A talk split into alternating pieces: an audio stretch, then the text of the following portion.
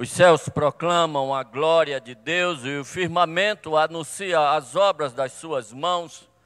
Um dia mostra conhecimento a outro dia, e uma noite declara sabedoria a outra noite, sem linguagem, sem palavras. Todavia a terra se enche da sua voz. Salmo 19.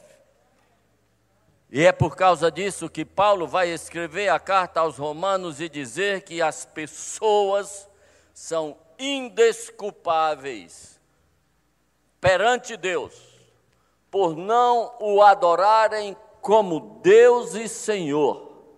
Porque o que de Deus se pode conhecer, o seu infinito poder, a sua divindade, a sua eternidade, claramente estão manifestas nas coisas criadas. Ou seja, ninguém tem desculpa para não adorar a Deus, mesmo que não o conheça em detalhes, mas ao olhar para esse marzão, tinha que concluir que há um Criador deste mar. Ao olhar a beleza de uma flor, tinha que concluir que há um artista por trás daquela arte. Portanto, não há nenhuma desculpa para não se reconhecer Deus e o seu poder e a sua grandeza nas coisas criadas.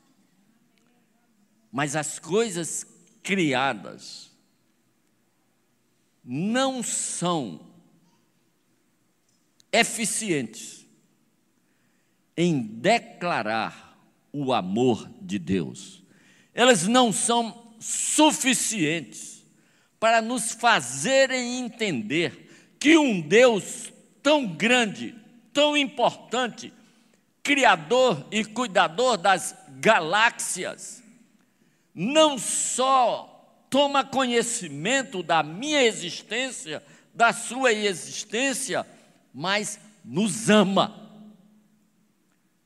E, portanto, Deus precisava tornar isto conhecido. Não foi um anjo, nem um arcanjo, nem querubins, nem serafins. Foi o próprio Deus que veio não só dizer, mas demonstrar o quanto nos ama. Jesus Cristo é a expressão maior do amor de Deus. Talvez ao vê-lo vestido de uma túnica de algodão e usando sandálias de couro, você não perceba a grandeza, mas o amor, o amor de Deus, não há como não ser percebido em Jesus Cristo. A cada chicotada que ele recebeu, ele tinha o poder, e ele disse a Paulo, a Pedro, lá no Getsemane, guarda a espada. Porque eu, se quisesse, pediria ao Pai e ele me mandaria doze legiões de anjos. Ou seja, eu estou sendo preso porque eu quero ser preso. Eu estou deixando ser preso. Eu vim para ser preso. Eu estou sendo julgado, cuspido, açoitado e você crucificado, porque para isto eu vim. E este foi o modo que Deus encontrou de dizer que nos ama. Se isso não for amor, nada é amor. Se isso não for amor, não é a conta bancária que é amor. Se isso não for amor, não é a saúde de ferro que é amor. Se isso não for amor, não é um carro confortável, o apartamento de cobertura, que é amor. Se isso não for amor, não é o sucesso profissional que é amor. O jeito que Deus achou de provar o quanto nos ama foi Jesus Cristo. E Jesus Cristo, do jeito que ele veio, abrindo mão da sua glória celestial.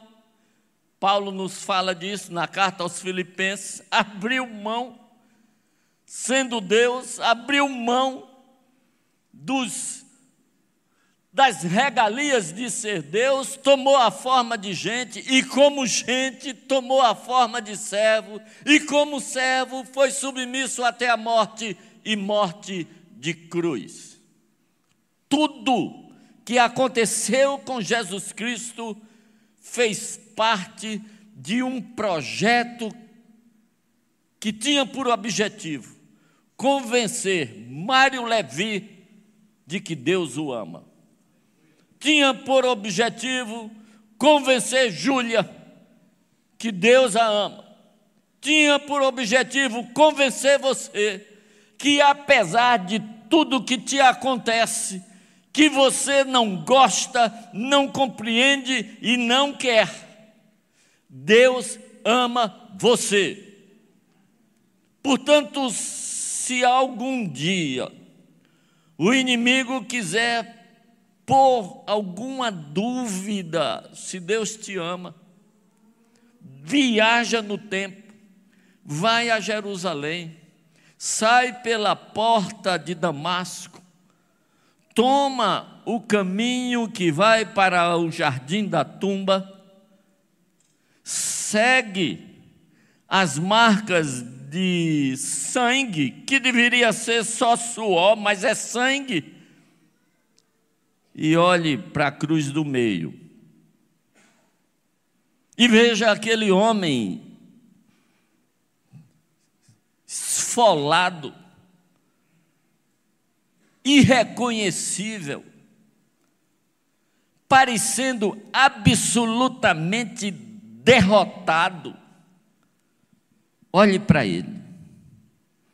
Veja a força que ele faz para puxar nos cravos que atravessam suas mãos, puxar o peso do corpo para poder respirar. E nessa puxada, a dor é insuportável e o corpo arreia outra vez, mas a necessidade de respirar faz com que ele puxe outra vez, e nesse roçar do seu corpo contra o madeiro, escute o seu gemido, escute a respiração ofegante, Escute, Ele está dizendo: é assim que eu te amo, é assim que meu Pai te ama. Eu poderia ter pedido doze legiões de anjos e não pedi. A cada chicotada eu podia pedir e não pedi por sua causa. Por sua causa. Muitas coisas você não vai entender, mas de uma você não pode ter dúvidas: Deus te ama. E é saber que Deus te ama, que te ajuda a atravessar aqueles momentos em que o socorro Parece, parece não, é impossível. E eu quero ler para vocês uma situação assim. Ela está no segundo livro dos Reis, no capítulo 7. Nós vamos ler o finalzinho do capítulo 7, e vamos até o verso 2, desculpe, do capítulo 6 e vamos até o verso 2 do capítulo 7. Nós vamos ler segundo livro dos Reis, capítulo 6, verso 32 em diante.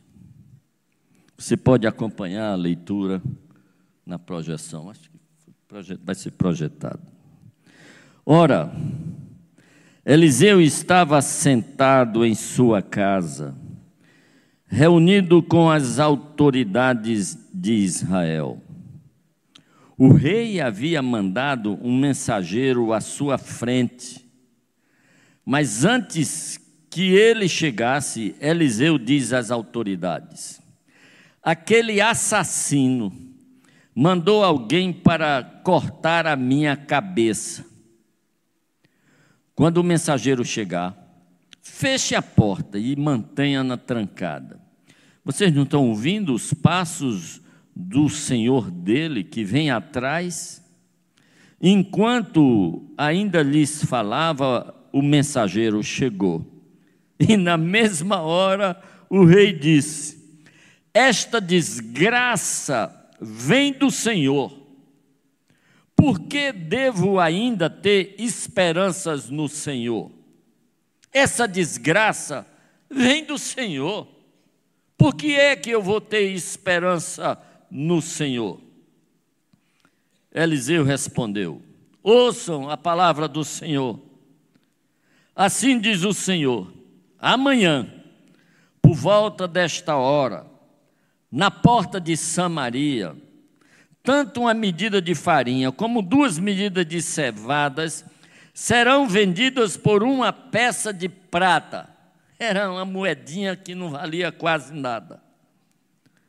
O oficial, em cujo braço o rei estava se apoiando, disse ao homem de Deus: Ainda que o Senhor abrisse as comportas do céu, Será que isso poderia acontecer? Mas Eliseu advertiu: Você o verá com os próprios olhos, mas não comerá coisa alguma. Você vai ver, mas não vai comer. Senhor Deus, esta palavra é tua palavra. E ela não foi escrita por causa de Eliseu, nem foi escrita por causa de Jorão, nem por causa deste oficial. Esta palavra foi escrita por causa de pessoas como eu e meus irmãos aqui, que a haveríamos de ler milênios depois, e ela ainda estaria valendo. Eu te peço, Senhor, que o propósito que tu tinhas no teu coração, quando determinaste que isto fosse escrito, se manifeste nesta noite, neste lugar, em nossas vidas, em nome de Jesus. Amém. Queridos, isso aqui foi precedido de uma situação que daria filme de terror. Vocês já viram que Eliseu e o rei que era o rei Jorão.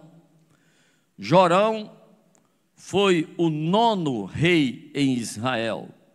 Jorão era filho do detentor do título de o pior rei de Israel, chamado Acabe. O resumo da sua história diz assim: e não houve ninguém igual a Acabe, nem antes dele e nem depois dele, que fosse tão abominável aos olhos de Deus, porque a sua mulher, Jezabel, o instigava a isso. A desgraça era em dobro. Era ele e a mulher. Jorão era filho dele. O herdeiro do trono foi um homem chamado Acasias, reinou apenas três anos e morreu.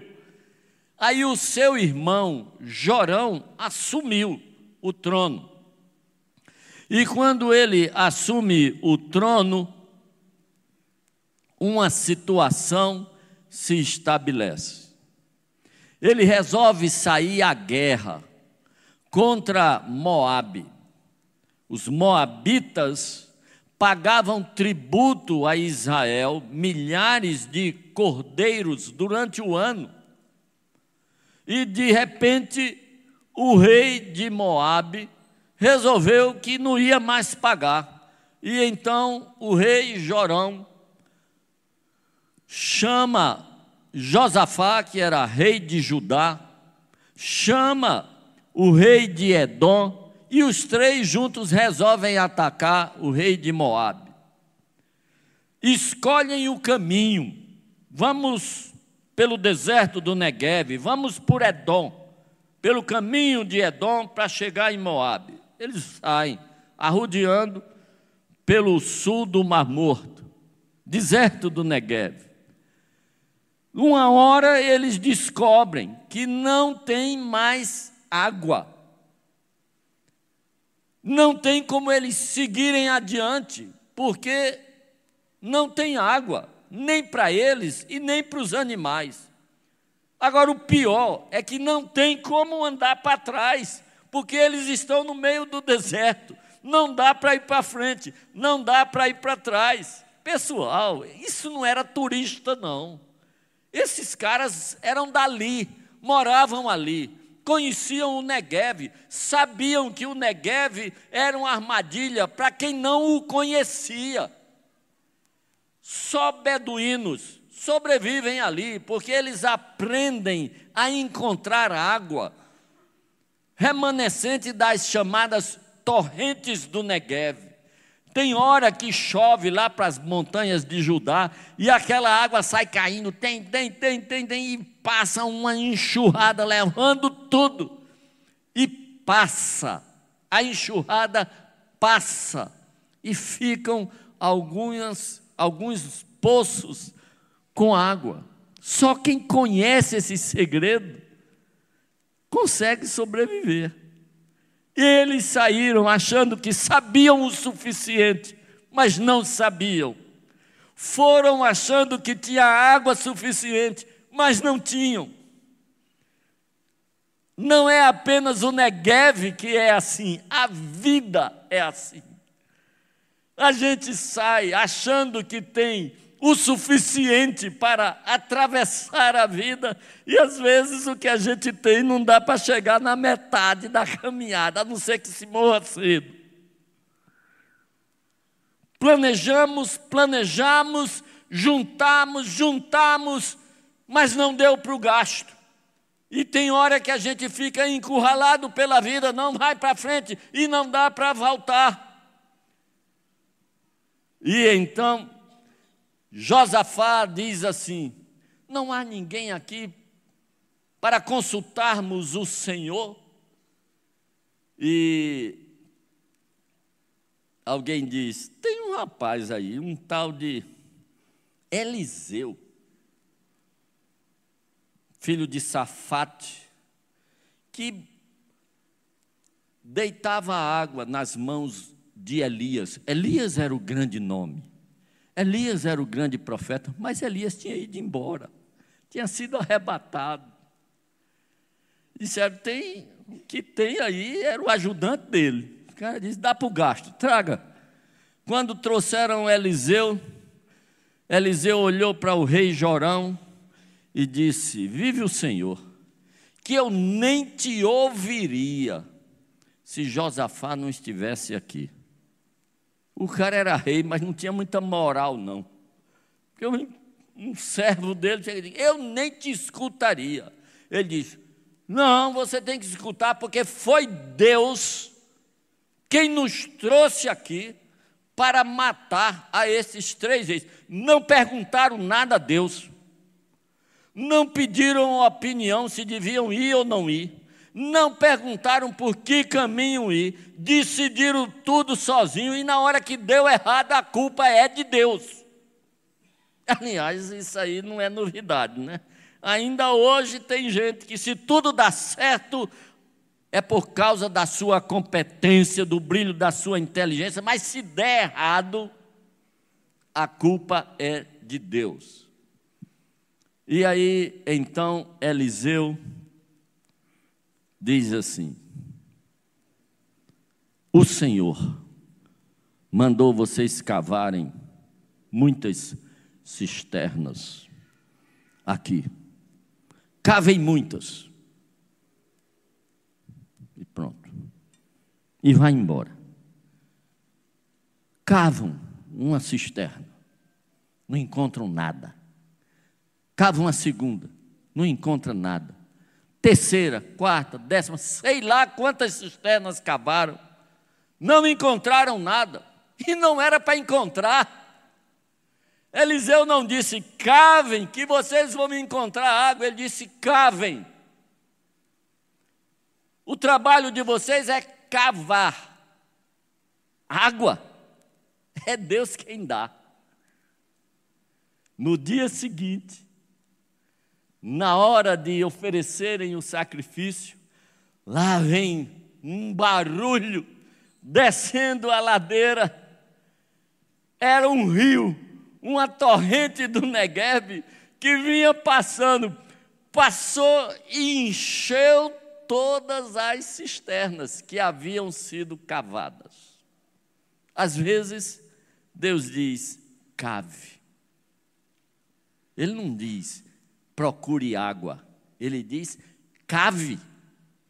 A água é Ele quem dá. Agora cá para nós. Quantas cisternas você toparia cavar sem encontrar nada? Quantas? Cavava a primeira, a segunda rismungando, a terceira nem começava. Quantas cisternas você se dispõe a cavar? Para que, de repente, Deus as encha. Porque você programou que vai cavar, e quando estiver cavando, de repente, a água vai, a terra vai começar a ficar escura, depois úmida, depois vai começar a merejar um pouquinho d'água, depois vai começar a juntar água, e aí você se anima para cavar mais fundo. Mas cavar, Lobão, no seco. Quantos metros você cavaria no seco? Na vida, às vezes, devemos estar dispostos a cavar no seco. Se Deus mandar cavar no seco, é para cavar no seco. Talvez você esteja esperando uma terra melhor, um emprego melhor, uma família melhor, um cargo melhor, uma saúde melhor para cavar. Não, Deus está mandando você cavar do jeito que você está, escatembado, cave no seco. Água, quem manda é Ele. Agora, sabe quanto d'água vai ficar? Mesmo que Ele mande uma torrente de bilhões de litros de água, só vai ficar o tanto das cisternas que você cavou. E se cavou pouco, vai ficar pouco. E se não cavou nada, ficou esperando um sinalzinho da, da varinha, é aqui, não vai ficar nada. Jorão já tinha passado por isso. E agora a situação é outra vez de impotência a cidade de Samaria, que era a capital do reino do norte de Israel, estava cercada pelas tropas sírias de Ben-Hadad. O cerco demorou tanto tempo que acabou a água e a comida dentro da cidade. Acabou a comida de tal jeito que se alguém achasse uma cabeça de jumento para comprar, teria que pagar um quilo de prata. Não tinha para vender. E o rei vai passando na praça, duas mulheres passam correndo, e de repente a que vai atrás não consegue alcançar da frente e grita para o rei: Me acorde, majestade. Ele diz: De onde, minha filha? Eu vou lhe acudir. Da eira ou do lagar? Nem tem trigo na eira, que era o lugar de bater trigo, nem tem uva no lagar, que era o lugar de pisar uva. Então não tem de onde lhe, lhe acudir. Mas o que é o problema? Ela disse: aquela mulher que vai correndo ali na frente. Semana passada nós combinamos de comer o meu filho cozinhado. E agora chegou o dia de comer o filho dela e ela escondeu. Queridos, isso é cena de terror. Porque para se comer uma criança, não se bota inteira na panela. Vai ter que esquartejar a criança. Imagine a cena: pegando um filho, tirando a roupa do filho, da filha, esquartejando o filho, a filha, o sangue descendo e botar dentro de uma panela, e botar tempero, e cozinhar, e comer. Isso aconteceu.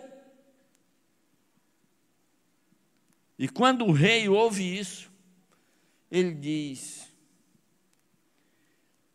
Hoje eu arranco a cabeça de Eliseu fora. Na verdade, ele queria arrancar a cabeça de Deus. De Deus. Ele está com raiva de Deus, mas quem representava Deus aqui era o profeta, ele disse: Eu vou arrancar a cabeça dele fora.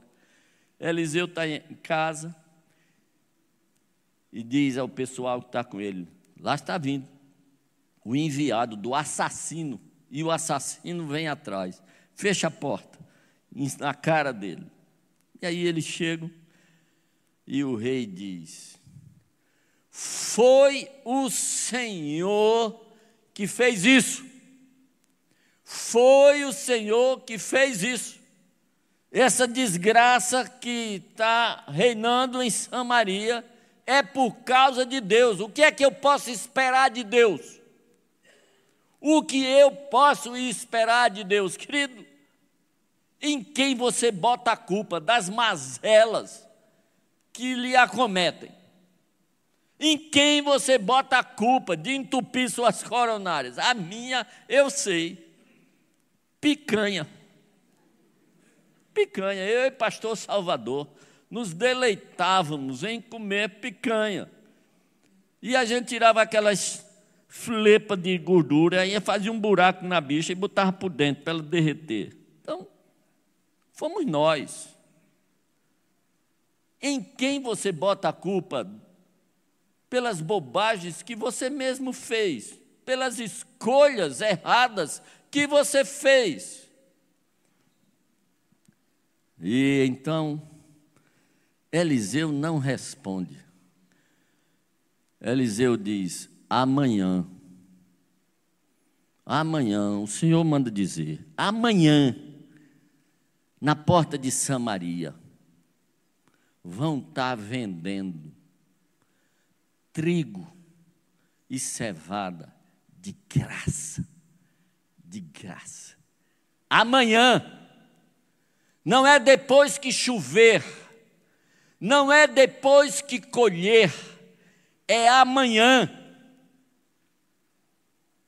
É um dos de repente de Deus. Deus tem planos e bênçãos que vão sendo construídas ao longo de anos, às vezes mas às vezes tem o de repente. O de repente de Deus. E ele não é mais Deus se faz de repente ou se leva cem anos. Pedro, na sua segunda carta, no finzinho, no último capítulo, verso 6, ele diz: Não se esqueçam não se esqueçam de que para Deus um dia é como mil anos, mil anos como um dia. Para Deus fazer em mil anos ou fazer em um dia, Ele é o mesmo Deus. Mas Deus diz: Eu vou fazer é de repente. Ele diz: Amanhã, na porta de Samaria. Aí o oficial sobre cujo braço o rei se apoiava diz: Nem que ele abra as comportas do céu, ele não vai fazer isso. Aí o profeta diz: Ele vai fazer. Você vai ver, mas você não vai comer. Queridos, haviam quatro leprosos que estavam do lado de fora da cidade porque eram leprosos, não podiam ficar em comunidade. Estão do lado de fora da cidade. Aí um diz para o outro: rapaz, a situação da gente aqui é ruim de um lado, é ruim do outro. Se a gente entrar na cidade, não tem comida, vamos morrer de fome. Se a gente for ali mais para frente, está o exército sírio, vão nos matar. De todo jeito, vamos morrer. Vamos arriscar com os sírios. Vai que eles deixam a gente viver. Quando eles chegam no acampamento dos sírios, não tem um pé de pessoa. Todos os soldados tinham ido embora. As barracas haviam ficado como estavam, cheias de comida, de roupa, de tesouros. Eles saqueiam uma barraca, enterra o, o tesouro, enche a barriga com a comida, entra noutra barraca, faz a mesma coisa, noutra barraca, faz a mesma coisa. Quando eles já estão cansados, dizem, ih, rapaz, nós estamos fazendo errado. Hoje é dia de boas novas. Hoje é dia de dizer para aquele povo que está ali morrendo de fome que aqui tem comida sobrando. E aí eles voltam à cidade e dão a notícia. Ninguém acredita, mas por via das dúvidas, mandam uma comitiva lá olhar. Quando a comitiva vai olhar e constata que é verdade que está tudo abarrotado de comida, de roupa, de tesouro, e que trazem a notícia, o rei resolve organizar o banquete.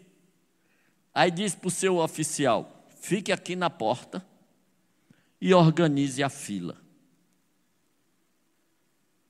Uma multidão que estava comendo filho cozinhado, não entra em fila. Atropelaram o oficial. Ele caiu de cara no chão, olhou, viu o povo comendo e ali mesmo morreu. Sabe, queridos, de repente, Deus pode mudar a sua história. Não interessa quanto tempo levou para você chegar nessa nesse impasse em que você chegou. Não interessa quanta besteira você fez para que o seu negócio chegasse onde chegou. Não interessa quanta picanha você comeu, não interessa quanta coisa.